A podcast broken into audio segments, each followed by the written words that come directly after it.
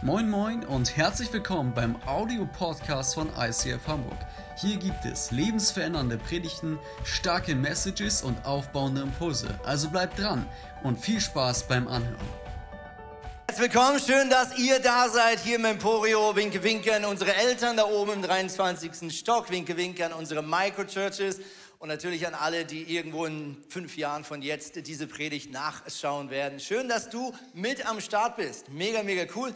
Ivan hat es gerade schon gesagt, wir sind mitten in einer neuen Serie über den Brief an die Philipper. Paulus hat ihn geschrieben aus dem Gefängnis zusammen mit Timotheus.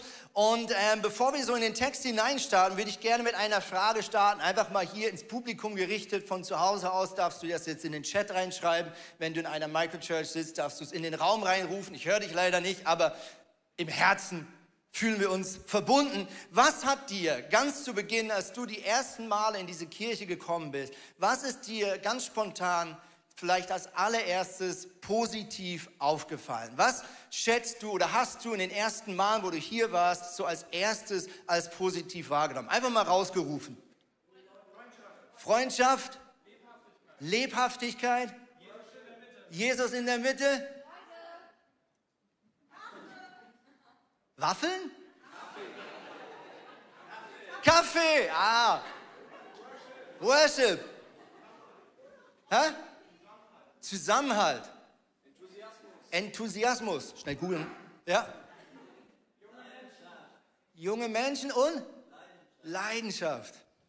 Yes, mega, mega cool. Danke für die Spontanität. Richtig cool. Ich glaube, das könnte man sehr gut über die erste oder über diese Kirche in Philippi beschreiben. Also man spürt, und das werden wir gleich sehen, auch im ersten Vers, Paulus sagt, hey, ich liebe eure Leidenschaft. Ich weiß noch, als wir äh, vor etwa sechs Jahren äh, von Zürich hier hingeflogen sind, wir haben damals auch eine Worship Night gemacht in Hamburg, so als erste, äh, erster Startschuss, ohne irgendjemand hier oben zu kennen. Und dann haben wir gesagt, hey, in einem Monat treffen wir uns äh, in einem äh, Restaurant in Hamburg und äh, laden ein zum Vision Brunch. Und wir waren super aufgeregt, Tina und ich, weil wir einfach keine Ahnung hatten, wer kommt. Ja, kommt überhaupt jemand? Ja, und vor allem, wer kommt? Was für Leute sind das? Wird das vielleicht so eine, so eine beklemmende Atmosphäre? Alle stehen so am Rand, ja? Und wir wurden vorgewarnt. Ich weiß nicht, ich habe einen anderen Pastor aus Hamburg getroffen, in Zürich noch. Der hat gesagt, oh, Hamburg, das sind kühle Menschen. Ja. Und wir sind so völlig ängstlich dahin gegangen. Ja, ich hatte Schiss, vielleicht äh, werden die Leute sich gegenseitig mit Eiern bewerfen. Ja, keine Ahnung. Ja, ähm, aber wir wurden wirklich beschenkt und ein oder andere kann sich vielleicht erinnern, schon beim allerersten Mal, da war so eine Herzlichkeit in diesem Raum. Wir waren äh, alle zusammengewürfelt, 60, 70 Leute. Und nach zwei, drei Stunden sind wir nach Hause gefahren und wir hatten wirklich förmlich den Eindruck, wir haben heute 60 Freunde kennengelernt.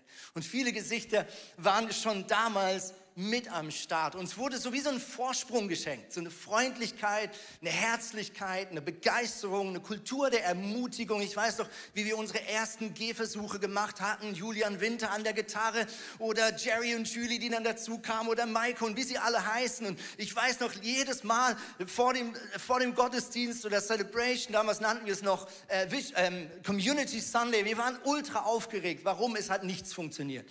Bis überhaupt mal irgendwo der Stromschalter gefunden äh, wurde, kamen schon gefühlt die ersten Leute rein. Aber wir hatten so eine Kultur der Ermutigung, dass sich gegenseitig dabei erwischen, wie man etwas gut und richtig gemacht hat, dass wir, egal wie schwierig diese Sonntage manchmal waren, wir zum Schluss immer irgendwie durchgehalten haben. Warum? Wir haben uns gegenseitig angefeuert. Und Paulus beginnt sein zweites Kapitel eigentlich genau mit so einem Kompliment. Wir werden das gleich sehen. Hey, ich möchte, bevor wir den Text miteinander lesen, einfach mal eine Exegese euch vorlesen, nicht von mir, sondern von künstlicher Intelligenz. Ja, ist ja momentan ein großes Thema. Ich wollte meinen mein Researchleiter Tom ein bisschen ärgern, der da mit einem großen Team Woche für Woche die Serien vorbereitet und, und wirklich einen Hammerjob macht. Und ich wollte ihn einfach mal ärgern.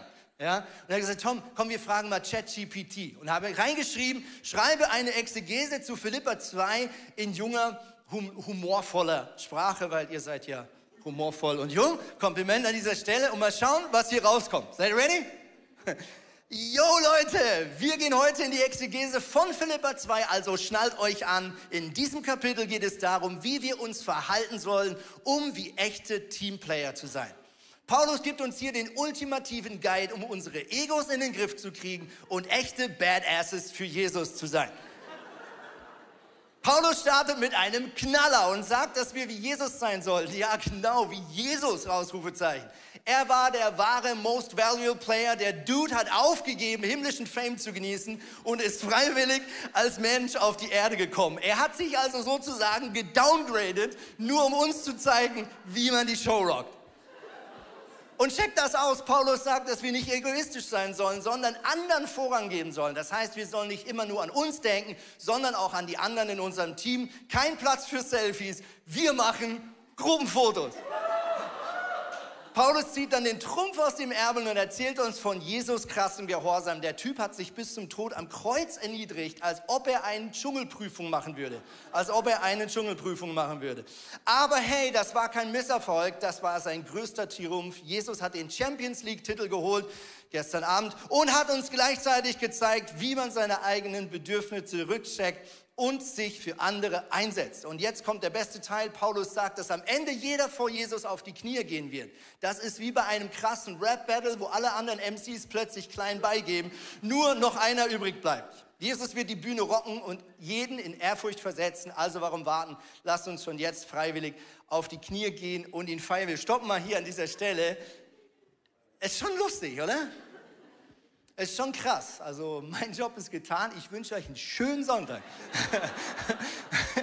ähm, jetzt wollen wir mal in den Text reinschauen und mal schauen, ob denn hier KI überhaupt das auch richtig beschrieben hat. Seid ihr ready für den Text? Dann lasst uns Paulus und Timotheus einen Applaus geben. Come on.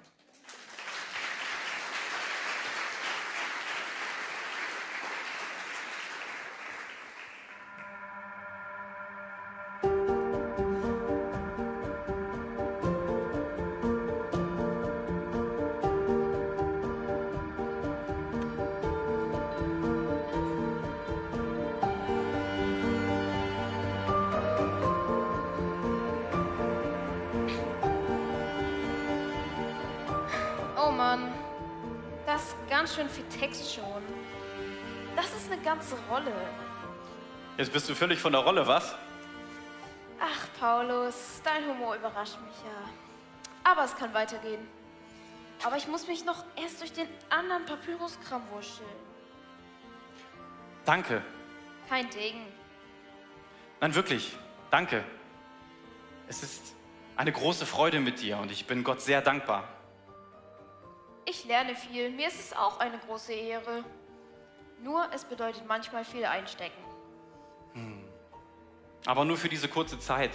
You're so right, Pauli. Pauli? Yes, Mr. Master St. Pauli. Also, ich glaube, ich bete noch mal für ein bisschen Respekt. Alles klar. Okay, let's go.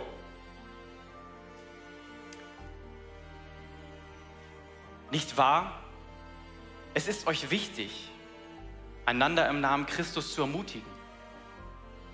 Es ist euch wichtig, euch gegenseitig mit seiner Liebe zu trösten. Durch den Heiligen Geist Gemeinschaft miteinander zu haben.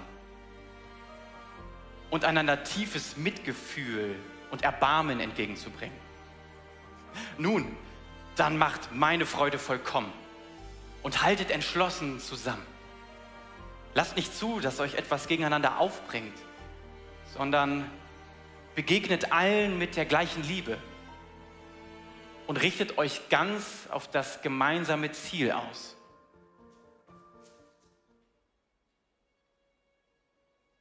Rechthaberei und Überheblichkeit dürfen keinen Platz bei euch haben.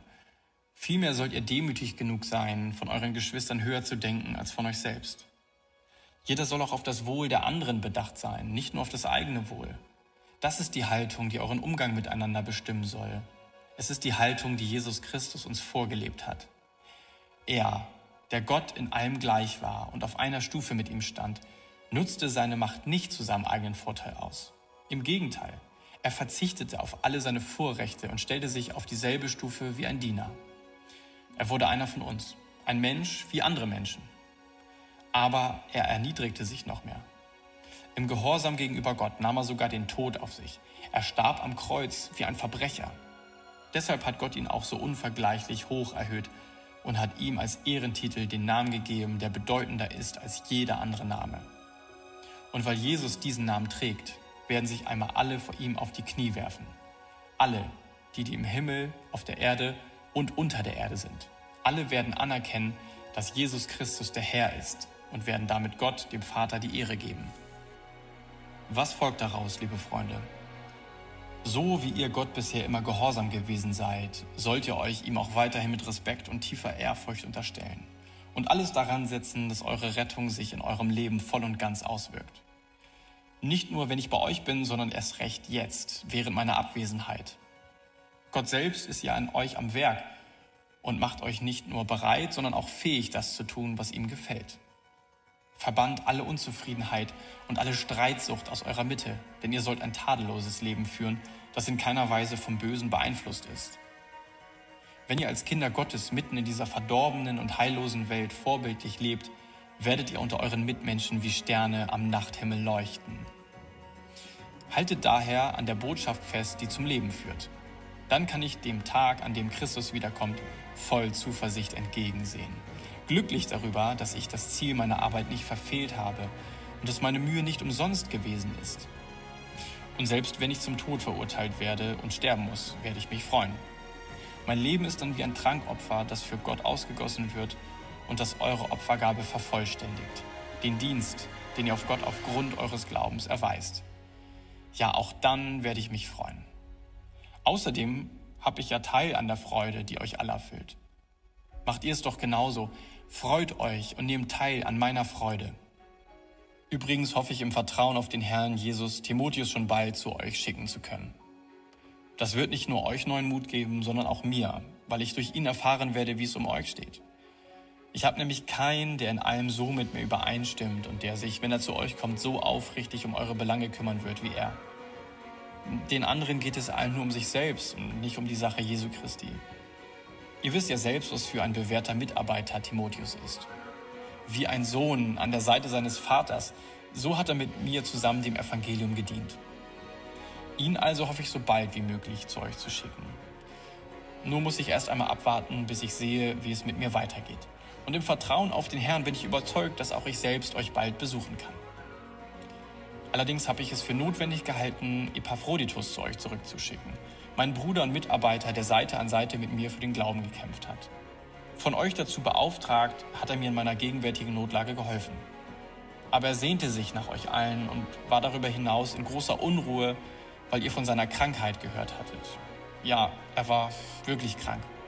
So krank, dass er beinahe gestorben wäre. Doch Gott hatte Erbarm mit ihm. Und nicht nur mit ihm, sondern auch mit mir.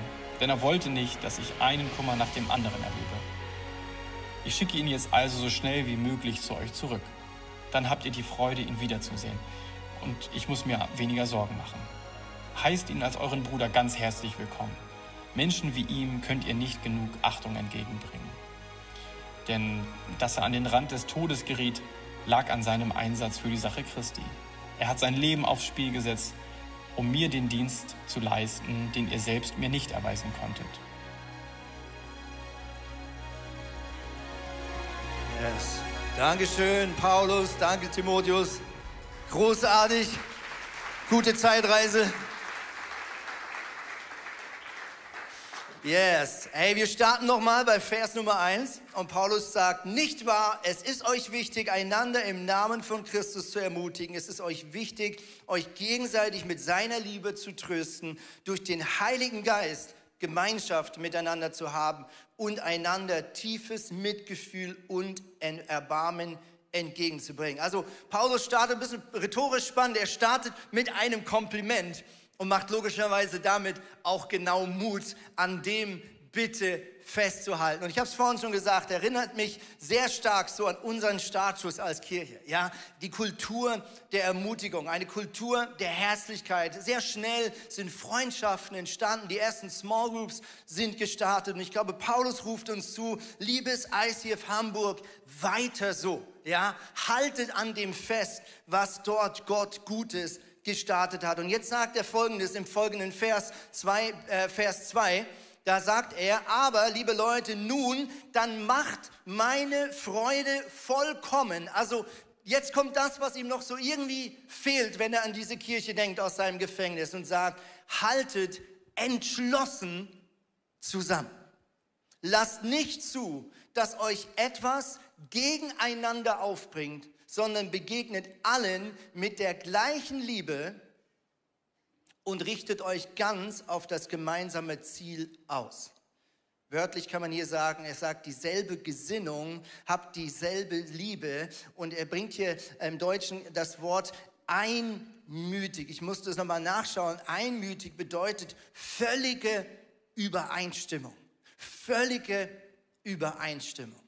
Und wenn man noch jetzt hier stoppt, würde man vermuten, dass Paulus jetzt hier irgendeine theologische Streitfrage thematisieren möchte. Meistens, wenn man doch sowas hört und oft auch, wenn in Kirchen über Einheit gesprochen wird, dann denkt man oft, ah, jetzt geht es darum, dass wir uns nicht einig sind in einer gewissen theologischen Frage. Und jetzt will der Paulus sagen, wir müssen so lange diskutieren, bis klar ist, wer recht hatte und wer nicht, ja? Und man würde doch jetzt vermuten, dass Paulus jetzt in ein Thema hineingeht, was er adressieren möchte bei den Philippern. Ja, irgendwas, was vielleicht theologisch gestritten wird in dieser Kirche. Und man denkt, jetzt kommt gleich seine brillante theologische äh, Präsentation, warum diese Meinung, die er der Kirche mitgibt, die korrekte ist. Aber wenn wir jetzt schauen, wie es weitergeht, dann merken wir schnell, Paulus sagt, nee, das Problem ist nicht, wer Recht hat und wer nicht. Das Problem ist folgendes, Vers Nummer drei. Rechthaberei und Überheblichkeit dürfen keinen Platz bei euch haben. Die zwei griechischen Wörter, die hier verwendet werden, kann man sagen Streitsucht und Ruhmsucht dürfen keinen Platz bei euch haben. Okay, krass. Paulus sagt hier nicht, das Problem ist nicht, dass ihr in irgendeiner theologischen Frage nicht alle genau der gleichen Meinung seid. Das Problem ist nicht, dass ihr in irgendwelchen Weltanschauungsfragen jetzt euch die Köpfe einschlagen müsst und dann geht da die eine Hälfte der Kirche, macht eine neue Kirche und die andere Hälfte bleibt da. Paulus sagt, das ist nicht das Problem. Die Frage ist gar nicht, wer recht hat. Das Problem ist, dass der eine oder andere, ich inklusive, manchmal Recht haben will. Das ist das Problem hinter dem Problem. Rechthaberei oder Streitsucht und Ruhmsucht. Und wenn ich nur schon meine Streitkultur anschaue, zum Beispiel in meiner wunderbaren Ehe, dann merke ich manchmal, dass innerhalb so eines interessanten äh, Streit- oder Diskussionsverlaufs ich irgendwann mich selbst zuhöre und denke, halt doch einfach dein Mund. Andreas. So, der Name war jetzt wichtig. Habe ich gemerkt, alle denken so, wow, ich rede von mir, okay? Wie viele Diskussionen wären manchmal viel schneller gelöst, wenn nicht irgendwas in mir das letzte Wort haben möchte? Wie viele Diskussionen sind nicht wirklich das Problem, dass wir nicht die gleiche Meinung haben, sondern dass etwas, eine Kraft in uns streiten will oder einfach sich danach sehnt, im Mittelpunkt zu stehen. War mega interessant. Wir hatten vor ein paar Monaten plötzlich gemerkt, dass wir ähm, in unserer Worship-Community eine gewisse ähm, Unzufriedenheit haben, was Worship-Stile anbelangt. Es gab so hier eine Diskussion und da eine Diskussion und dort eine Diskussion und es wird viel geredet und diskutiert. Und irgendwann haben wir gemerkt, oh, wir sind uns nicht mehr einig, ähm, wie, auf welche Art und Weise wir mit unseren Liedern hier in der Kirche Gott unsere Wertschätzung zum Ausdruck bringen wollen. Und das Coole war, wir haben dann alle zusammengetrommelt an einem Abend und haben gesagt, hey, lass uns einfach hier eine Kultur der Offenheit haben. Es gibt hier kein richtig und kein falsch. Es geht nicht darum, wer von uns jetzt recht hat, sondern es geht vor allem darum, dass wir einander verstehen. Was nimmt der andere wahr? Wie empfindet mein Gegenüber das, was er ihm wichtig ist und was wir mit verschiedenen Liedern vielleicht erleben und empfinden oder auch nicht. Und das Geniale war, ähm, der erste Abend war einfach ein gegenseitiges Zuhören. Und wir haben an dem Abend ziemlich schnell gemerkt auch, dass ähm, es jetzt gar nicht darum geht, wer jetzt hier als Gewinner rausläuft in dieser Diskussion, sondern wir haben in dem Abend plötzlich gemerkt, hey, eigentlich passiert hier etwas auf einer ganz anderen Ebene. Weil wir plötzlich im Herzen nicht mehr miteinander verbunden sind.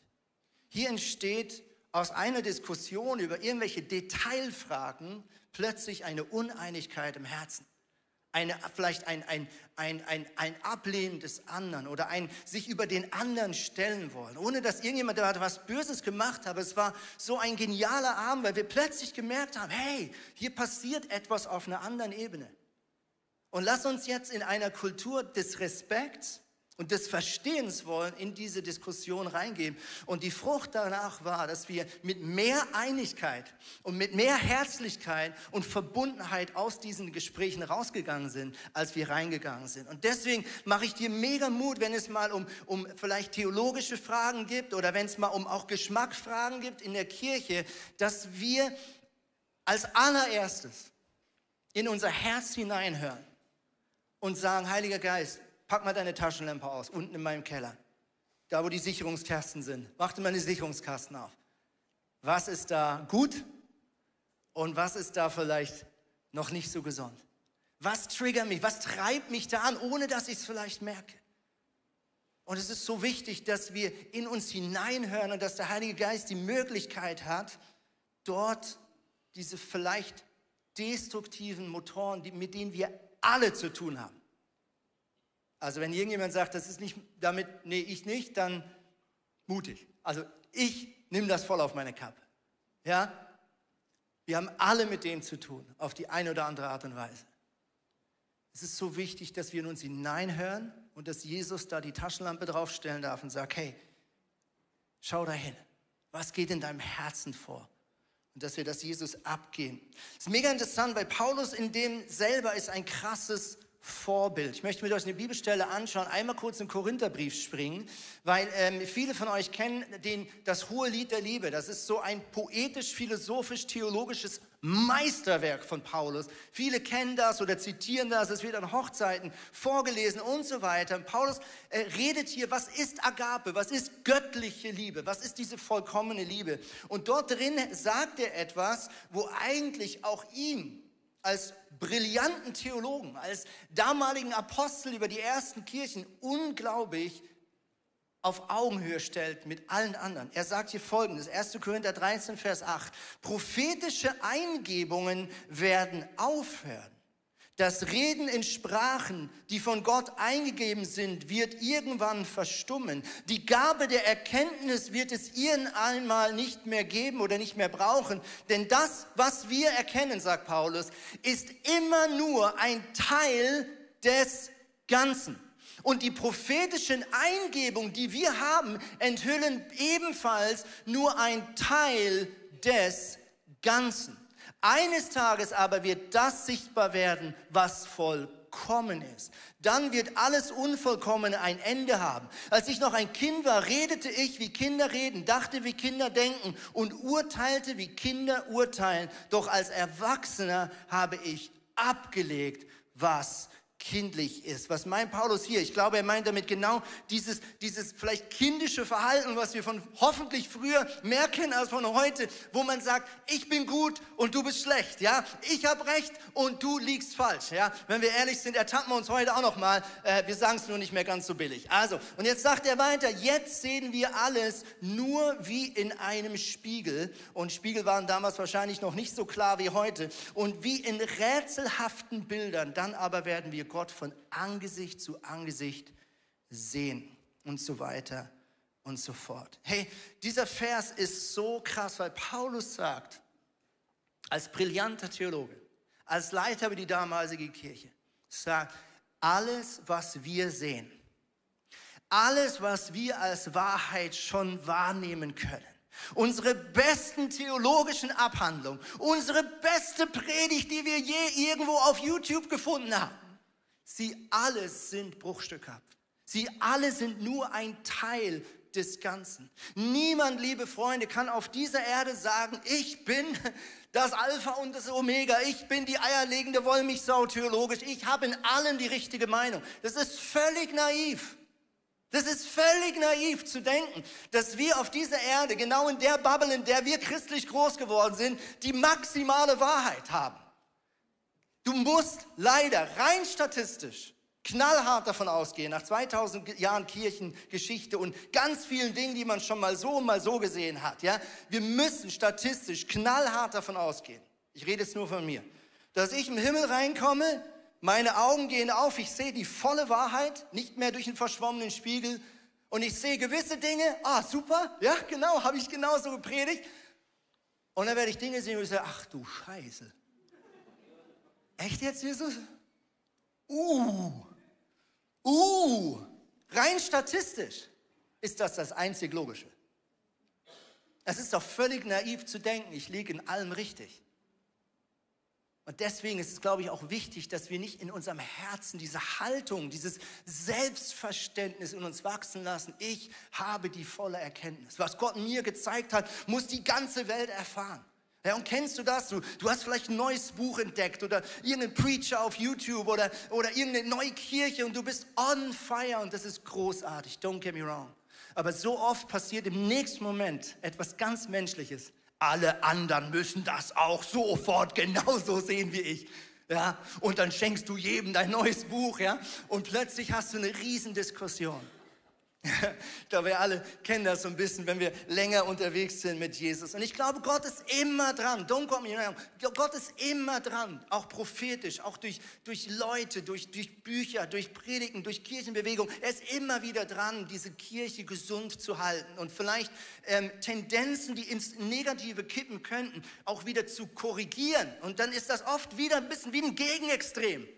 Ja, und die, das Gute ist, das ist gesund. Warum? Wir kommen wieder mehr in die Mitte theologisch. Aber die Gefahr ist immer, dass wir das Neue, was Gott gezeigt haben, sozusagen zum absoluten Anspruch machen. Ja, alle müssen jetzt genau das so sehen wie ich, ja? Und genau das Wording. Und wehe, du sagst es anders, dann bist du schon nicht mehr das volle Evangelium und so weiter.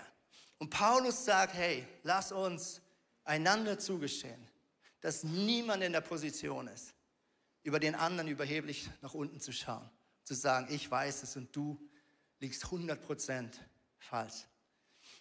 Ich musste, als wir diese Worship-Diskussion hatten, in einem Telefonat kam mir ganz spontan ein Bild und ich habe, das es rutschte, rollte aus mir heraus. Ich habe gesagt, hey, unsere Worship-Songs und unsere Predigten und unsere Erkenntnis sind für mich so ein bisschen wie Kinderbilder. Ich habe euch mal ein Bild mitgebracht, meine Mutter hat es extra fotografiert. Hier habe ich mit äh, zarten vier Jahren versucht, mein Papa zu malen. Ja, hier Schweizerdeutsch Fatti, ja, das ist Schweizerdeutsch, genau. Und du siehst, es ist viel wert, das Bild. Ähm, Im Louvre steht es gerade. Und ich hatte aber spontan dieses Bild, hey, kann es sein, dass unsere besten Songs, unsere besten Predigten etwa so akkurat sind, ja, wie wenn kleine Kinder versuchen, ein Bild zu malen von ihrem Papa im Himmel ja, mit der Sprache, die wir haben, mit unserem menschlichen Vorstellungsvermögen, was ja schon in sich total begrenzt ist. Ja, nur schon, nur, schon unsere, nur schon unsere Sprache ist limitiert auf Menschlichkeit. Unsere Vorstellung, unsere Fantasie, wer Gott ist, ist alles schon reduziert. Gott ist viel größer als das, was wir uns vorstellen können. Ja? Kann es sein, dass unsere Predigten und unsere Erkenntnis und die Bücher, die wir feiern und die Songs, die wir hören, kann es sein, dass es so einfache Zeichnungen sind? Und jetzt kommt das Schöne. Kann es sein, dass Gott sich genau über das freut? Über deinen Song? Kann es sein, dass Gott genau dieses Herz hat und die Tatsache, dass meine Mama dieses Bild aufbewahrt hat, das in ihrem Schlafzimmer hängt? Kann es sein, dass Gott, das war jetzt kein Witz, das hängt wirklich hier im Schlafzimmer, kann man. Kann es sein, dass Gott das, was du gerade siehst, und deine einfache Zeichnung und dein einfaches, unvollkommenes Bild Gottes total wertschätzt. Dass Gott nicht über dich herabsieht, nicht sagt, ah, das hast du jetzt wieder nicht gecheckt. Ja, bist halt nicht fit genug, musst halt noch ein Bible College acht Jahre machen und Master in Theologie. Nein, kann es sein, dass Gott Freude hat an dir und an deiner Sicht der Dinge. So, also keine Rechthaberei, keine Überheblichkeit. Wie geht's weiter? Vers 3b bis 5.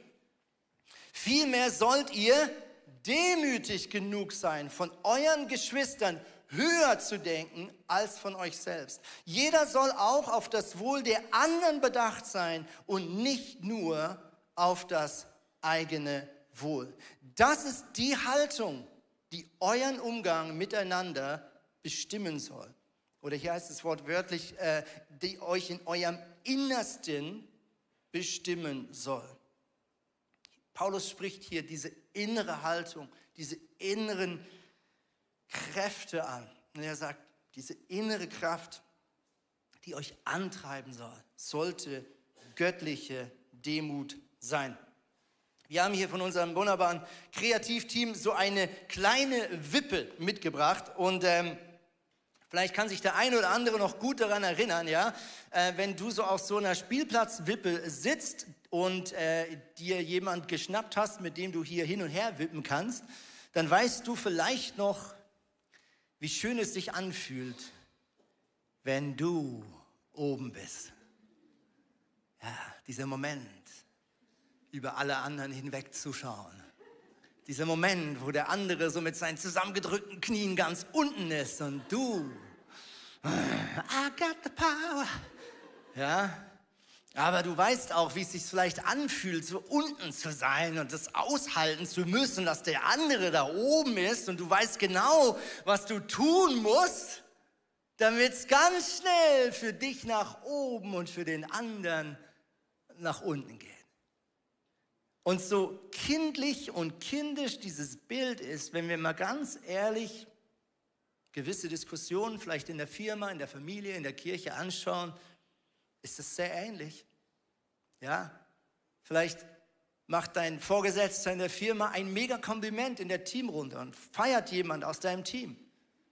Und in dir sagt sofort etwas, na ja, aber die Brunhilde hat letzte Woche auch XY gemacht. Oder du sagst innerlich, ja Moment, also ich habe aber auch.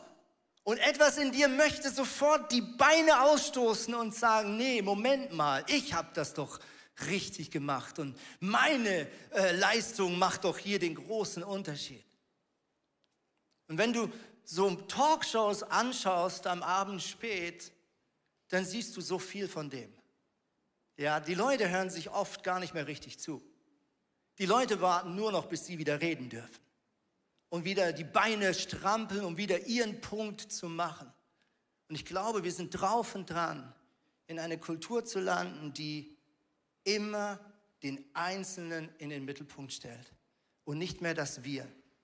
Jeder will gehört werden, jeder will gesehen werden, jeder glaubt, er ist das Opfer, jeder glaubt, er könnte dem anderen vorschreiben. Und wir sind gerade auf einem Weg, dass wir es nicht mehr aushalten, wenn eine andere Gruppe auf irgendeine Art und Weise geehrt wird. Dann sagt man sofort, Moment, aber das ist unfair gegenüber XY. Und ich glaube, das ist nicht gesund, liebe Freunde. Ich glaube, wenn wir göttliche Demut in uns haben, dann freuen wir uns, wenn jemand anders gefeiert wird dann freuen wir uns, wenn jemand anderen ein Kompliment gemacht wird. Wir freuen uns, wenn jemand einen Erfolg feiert.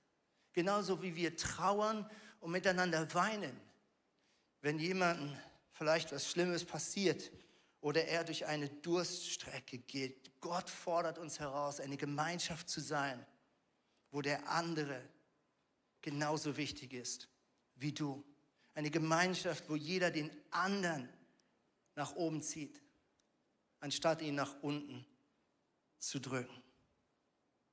Die Frage ist, Paulus, warum soll ich mich selbst erniedrigen? Das fühlt sich doch irgendwie falsch an und irgendwie auch unfair. Was ist mit mir?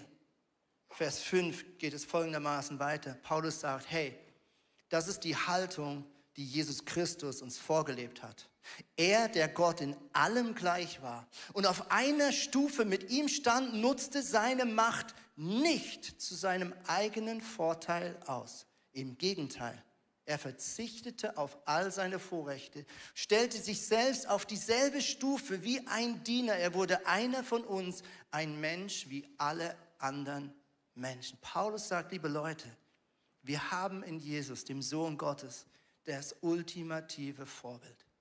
Gott in seiner ganzen Herrlichkeit, verzichtete darauf, in seiner Herrlichkeit auf diese Erde runterzukommen. Er hätte mit all seiner Macht und Herrlichkeit kommen können. Nein, wir feiern es an Weihnachten, Jahr für Jahr. Er kam als ein kleines, zartes Baby in einem Stall. Gott verzichtete auf seine Herrlichkeit und wählte deine menschlichen Grenzen, um dir begegnen zu können, um dein Herz zu erobern.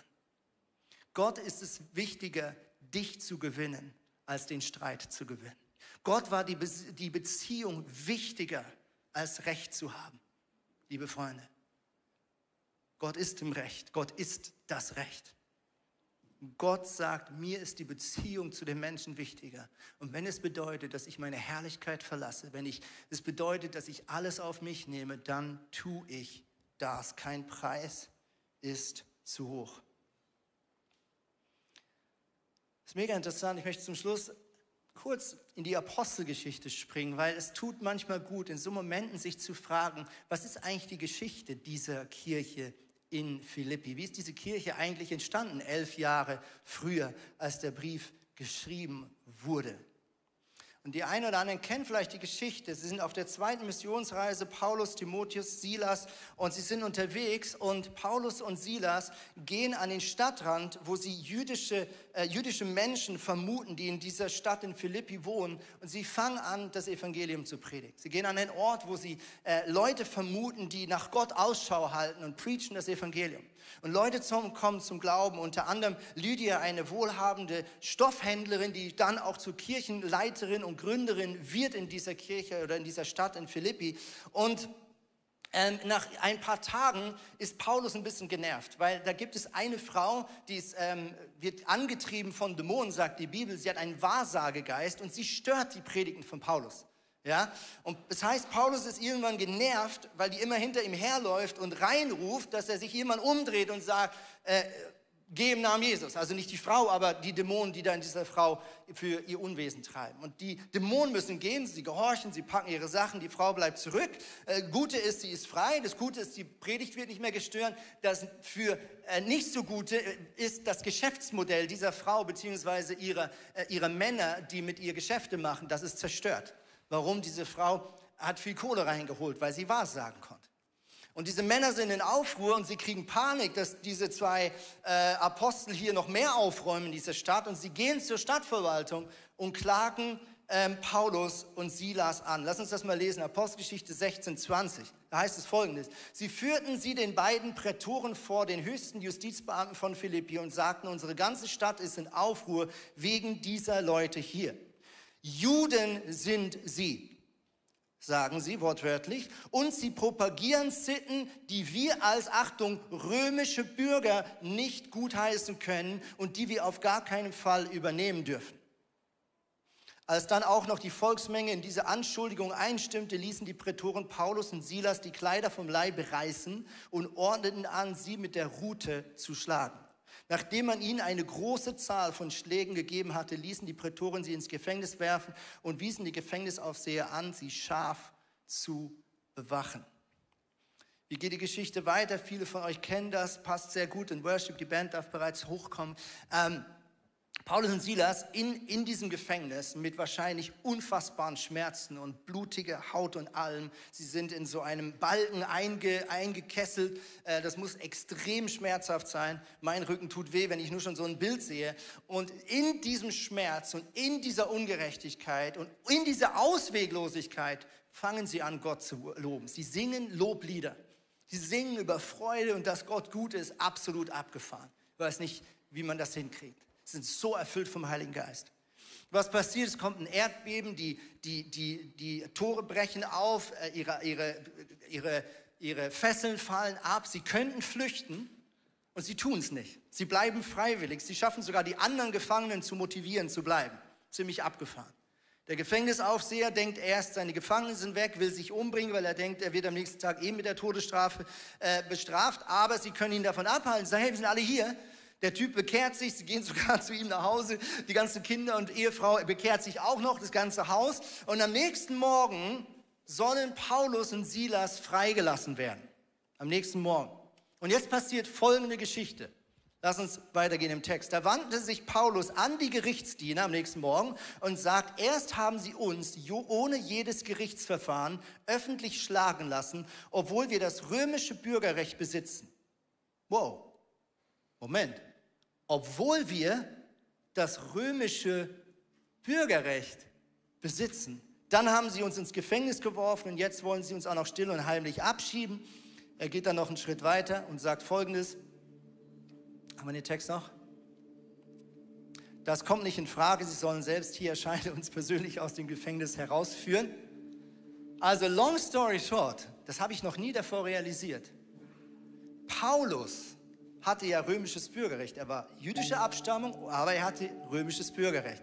Vielleicht können wir uns noch daran erinnern, Kirch, äh, nicht Geschichtsunterricht, das römisches Bürgerrecht ist gut. Ja? Das heißt Gerichtsverfahren, eigene Stellung in der Gesellschaft. Wenn du es nicht hattest, warst du freiwillig. Paulus wird verhaftet. Sie werfen ihm vor, jüdischer Abstammung zu sein. Sie berufen sich selber, die, Ange die Ankläger, auf ihr römisches Recht. Paulus wird ausgepeitscht. Paulus wird ins Gefängnis geworfen. Und Paulus hätte nur einmal kurz sagen müssen, by the way, ich bin auch römischer Bürger. Und sofort wäre diese Geschichte anders weitergegangen. Paulus hat sein Vorrecht für sich behalten.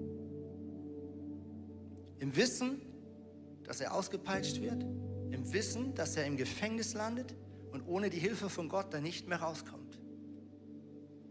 Mit anderen Worten, liebe Freunde, Paulus hätte die Chance gehabt, anders als die anderen gläubigen Juden, sich daraus zu mogeln. Zu sagen, ja, äh, für euch ist es halt, aber ich bin halt römischer Bürger und sorry, Schwein gehabt, gar nichts für.